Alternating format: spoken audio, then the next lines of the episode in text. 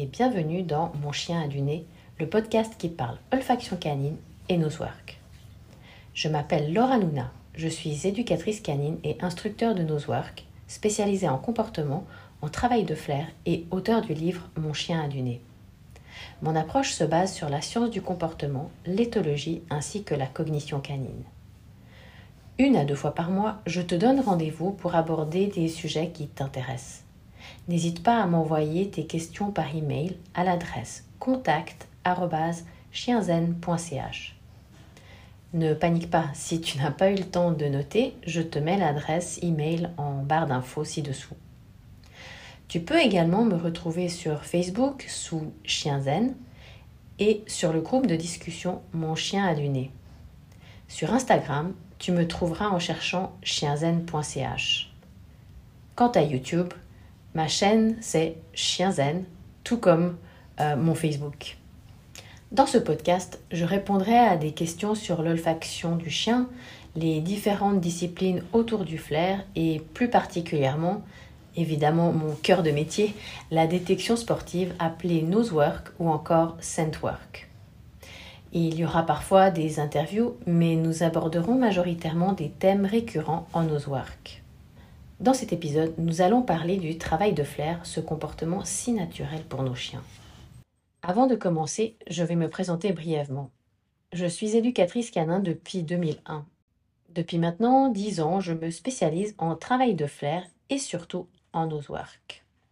J'ai débuté la détection canine d'abord comme professionnelle dans la détection de punaises de lit et depuis 2017, je donne des stages de détection sportive. Je pratique également le man trailing, maintenant appelé sport trailing, et entraîne également une de mes chiennes à la recherche de chiens disparus. Cela étant dit, plongeons-nous maintenant dans ce sujet si fascinant qu'est le travail de flair.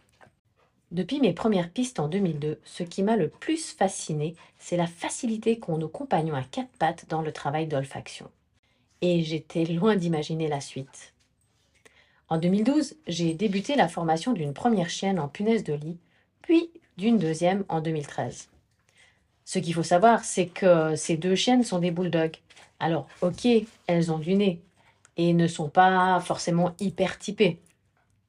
Mais euh, c'est de loin pas le genre de chien qu'on attend dans ce milieu. Je me suis dit à l'époque que si j'y arrivais avec des bulldogs, on pouvait y arriver avec n'importe quel chien.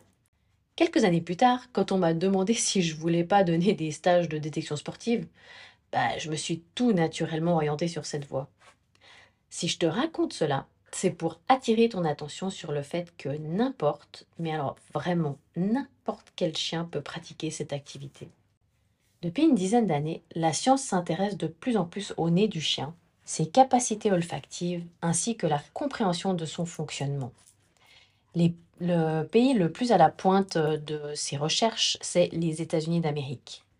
De nombreuses universités étudient différents sujets tels que la sélection, l'élevage ou encore la formation de chiens de détection.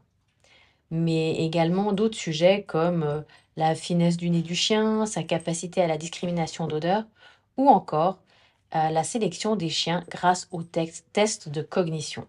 Comme tu le vois, la technologie moderne permet d'étudier nos compagnons sous toutes les coutures, y compris l'activation des zones cérébrales selon les odeurs présentées.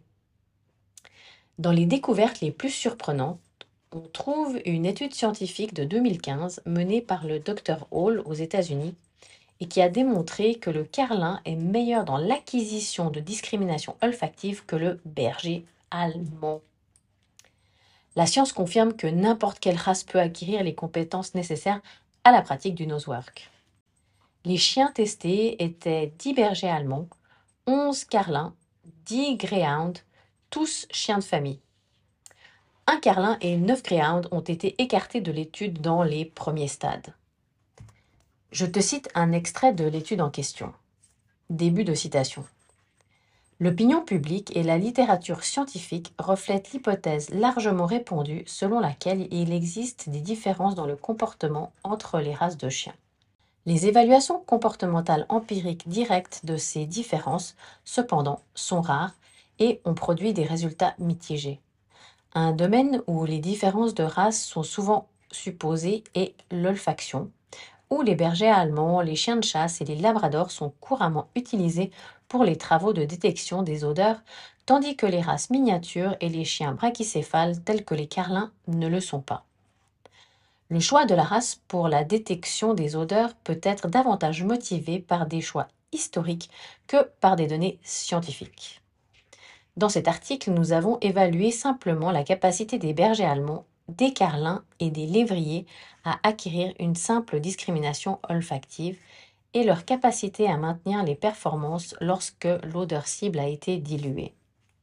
Nos résultats montrent que contrairement aux attentes, les carlins ont nettement surpassé les bergers allemands en acquérant la discrimination olfactive et maintien des performances lorsque la concentration odorante a été réduite. 9 sur 10 lévriers n'ont pas terminé la formation d'acquisition parce qu'ils ont échoué à un critère de motivation. Ces résultats indiquent que les carlins ont surpassé les bergers allemands dans les dimensions de l'olfaction évaluées. Les lévriers ont montré un échec euh, général à participer. Dans l'ensemble, nos résultats soulignent l'importance de la mesure comportementale des différences comportementales supposées entre les races. Fin de citation. Dans ce contexte, je comprends bien mieux pourquoi mes bulldogs ne s'en sortent pas si mal. Mais finalement, c'est plutôt logique. Que ce soit un bulldog, un terrier, un chien de berger ou de compagnie, ils font tous partie de la même grande famille, le Canis lupus familiaris, autrement dit le chien. À les côtoyer dans notre quotidien depuis des milliers d'années, nous avons oublié que nous partagions, parfois, notre lit avec un prédateur. Alors oui, je te l'accorde, la bouille mignonne qui te regarde avec ses grands yeux euh, pour un câlin aurait probablement peu de chances de survie à long terme dans un environnement sauvage. Il ne reste pas moins que malgré toute la sélection opérée par l'homme durant ces millénaires, le chien demeure un prédateur. Bien que pour la plupart des races, il ait perdu en grande partie ses capacités liées à la chasse et qu'aujourd'hui nos chiens ressemblent plus à un omnivore opportuniste qu'à un des grands traqueurs, la prédation reste inscrite dans son ADN. Si on prend en considération ce fait, il apparaît logique que le chien ait autant de facilité en travail de flair. Non seulement nos compagnons utilisent leur flair pour chercher de la nourriture ou d'autres choses bien moins ragoûtantes, ils utilisent également les informations olfactives pour communiquer avec un congénère ou un humain, glaner des données concernant l'état émotionnel là aussi d'un humain ou d'un chien, et même parfois pour s'orienter. Une étude a démontré que, en utilisant l'olfaction, les chiens étaient capables de détecter l'odeur de stress ou de bien-être chez l'humain. Dans cette étude, des personnes ont regardé des images vidéo effrayante pour certaines et très agréable pour d'autres. Leur sueur a été prélevée, puis placée dans une pièce neutre où se trouvait une personne sans rapport avec la sueur. Les chiens ont ensuite été invités à rentrer dans la pièce. Leur comportement été radicalement différent après avoir reniflé l'échantillon de sueur. Pour celles liées aux personnes ayant visionné des images effrayantes, les chiens se sont rapidement éloignés de l'humain présent. Pour les échantillons liés au visionnage d'images gaies et, euh, ou agréables, les chiens ont souhaité interagir avec l'humain. Le flair fait réellement partie intégrante du chien, et sous plusieurs aspects comme tu as pu le constater. Mais le plus fascinant de tout, c'est que l'odorat est le premier des cinq sens actifs chez le chien, mais aussi le dernier. Le savais-tu? En effet, les chiots naissent sourds et aveugles. On parle alors de période néonatale. Leurs yeux ne s'ouvriront que vers 10-14 euh, jours de vie, suivis quelques jours plus tard par l'ouverture du canal auditif. Ils seront complètement opérationnels vers l'âge de 3 semaines environ, avec un accroissement rapide de leur développement locomoteur. Naître sourd et aveugle représente un sérieux handicap pour les chiots. Comment retrouver la mamelle nourricière?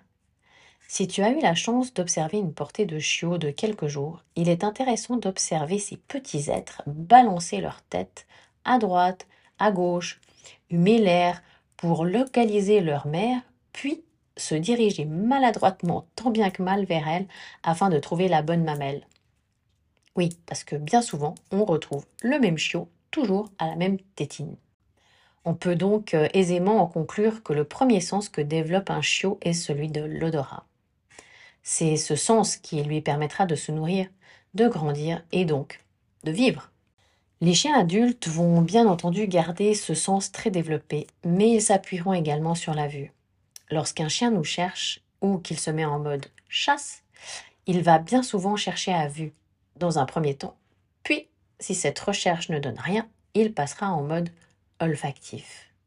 Le chien est donc majoritairement visuel et olfactif. L'humain, quant à lui, est visuel et auditif. Si tu te perds un jour en forêt, tu vas observer, scruter les environs du regard afin de voir si tu vois quelque chose, comme par exemple une issue à cette forêt. Si cette technique ne donne rien, tu vas rapidement te mettre à tendre l'oreille pour tenter de percevoir un éventuel signe de civilisation, genre euh, une voiture, un bruit mécanique, euh, une voix humaine, des travaux, ce qui signifierait que tu ne te trouves pas livré à toi-même. Nous sommes donc visuels et auditifs. En vieillissant, tout comme nous, les chiens vont perdre en acuité visuelle, parfois atteints de cataracte, voire même devenir totalement aveugles. Le rouille pourrait également se retrouver affecté par le poids des années. Progressivement, tu pourrais te rendre compte que ton chien ne répond plus à tes demandes, ignore tes appels, voire même ne réagit plus au moindre bruit, signifiant qu'il est devenu sourd. En revanche, l'odorat ne subira quasiment jamais une quelconque altération temporelle. Les cas d'anosmie chez le chien sont rarissimes, et dans le cas qui a été rapporté, non viable pour le chien malheureusement. Nos vieux chiens sont rarement affectés par une cécité progressive. Ils apprennent à compenser, notamment avec leur nez. Nombreux sont les témoignages de chiens aveugles qui s'orientent sans embûche, sans aucun doute grâce à des repères olfactifs. J'expérimente moi-même ceci en ce moment. Une de mes chiennes, Vénus, va bientôt atteindre ses 14 ans. Et depuis quelque temps, j'ai vraiment noté une sacrée baisse euh, auditive et maintenant je suis pratiquement certaine qu'elle est complètement sourde. Sauf que chaque soir, Vénus, lors euh, de sa petite sortie, se met à aboyer sans aucune raison apparente. Et je me suis toujours demandé comment ou pourquoi est-ce qu'elle aboyait, sachant qu'elle n'entend plus. Je me suis mise à l'observer attentivement et j'ai noté qu'elle utilisait son flair. Alors je serais incapable de te dire ce qu'elle sent, mais en tout cas, un truc est clair, elle active son nez, je la vois faire. Et tout d'un coup, elle se met à aboyer. Probablement parce que ce qu'elle a senti ne lui plaît pas ou qu'elle m'avertit qu'il y a, je sais pas, peut-être un chien, un renard ou un autre truc qui l'embête dans le coin. Si le travail de flair est naturel pour le chien, il n'en reste pas moins des différences entre les races. Pas réellement en termes de compétences, mais plus en termes de génétique. Un chien de chasse type Saint-Hubert aura l'endurance nécessaire pour effectuer une piste sur plusieurs kilomètres, alors qu'un carlin serait vite à bout de souffle, surtout à des températures climatiques élevées. En détection, un cocker ou un Springer Spaniel se montreront plus motivés à la recherche qu'un bichon maltais, qui, après quelques minutes sans rien trouver, pensera qu'il n'y a rien d'intéressant dans cette activité et retournera vaquer à d'autres occupations. La génétique du spaniel lui octroie un avantage certain qui réside majoritairement dans la volonté de chercher coûte que coûte. Du coup, on parlera pas de capacité olfactive, mais surtout de motivation dans la recherche. Et évidemment, cette motivation est nécessaire pour euh, la recherche euh, sur de grandes surfaces telles que des bateaux de marchandises, euh, des hangars ou plusieurs centaines de mètres carrés en détection professionnelle. Et c'est là que la détection sportive entre en jeu. Cette activité a été créée et pensée pour les chiens de compagnie. En réalité, au tout début, elle était majoritairement dédiée aux chiens de refuge ou fraîchement adoptés et qui présentaient certains problèmes de comportement. L'idée était de fournir une activité ludique, simple et peu coûteuse à mettre en place. De fil en aiguille, cette activité sous forme de sport a pris de l'ampleur et à l'heure actuelle commence à dépasser l'agility en nombre de pratiquants aux États-Unis. Que ce soit à un niveau sportif ou pour le plaisir de partager un moment de complicité avec son chien, nul doute que la détection coche toutes les cases d'une activité naturelle, motivante et pour nos chiens. Preuve en est une euh, étude scientifique conjointe entre les États-Unis et la France. Dans leur article Let Me Sniff Nose Work Induces Positive Judgment Based in Pet Dogs, les auteurs Charlotte Duranton et Alexandra Horowitz constatent. Début de citation. Dans un test cognitif de biais, les chiens étaient plus rapides pour aller au bol ambigu après avoir pratiqué le travail de flair durant deux semaines, comparé au travail de marche au pied durant deux semaines. Un résultat est décrit comme une mesure d'optimisme chez les sujets. Dans ce cas, les chiens qui ont participé au traitement de travail de flair étaient plus optimistes après le traitement qu'avant. Un résultat qui ne s'est pas produit dans le groupe de contrôle, celui de la marche au pied. Fin de citation. Alors, même si la science s'accorde pour démontrer les bénéfices du travail de flair et son impact sur le mental du chien, il n'y a aucune raison de se privé.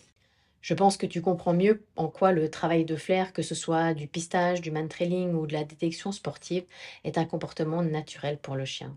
De plus, comme nous l'avons vu, lorsqu'ils pratiquent une activité olfactive, les chiens sont plus optimistes. Les bienfaits de la pratique d'activité de flair a également été mesurés, mais nous aborderons cela dans un prochain épisode. Alors à très bientôt pour la suite.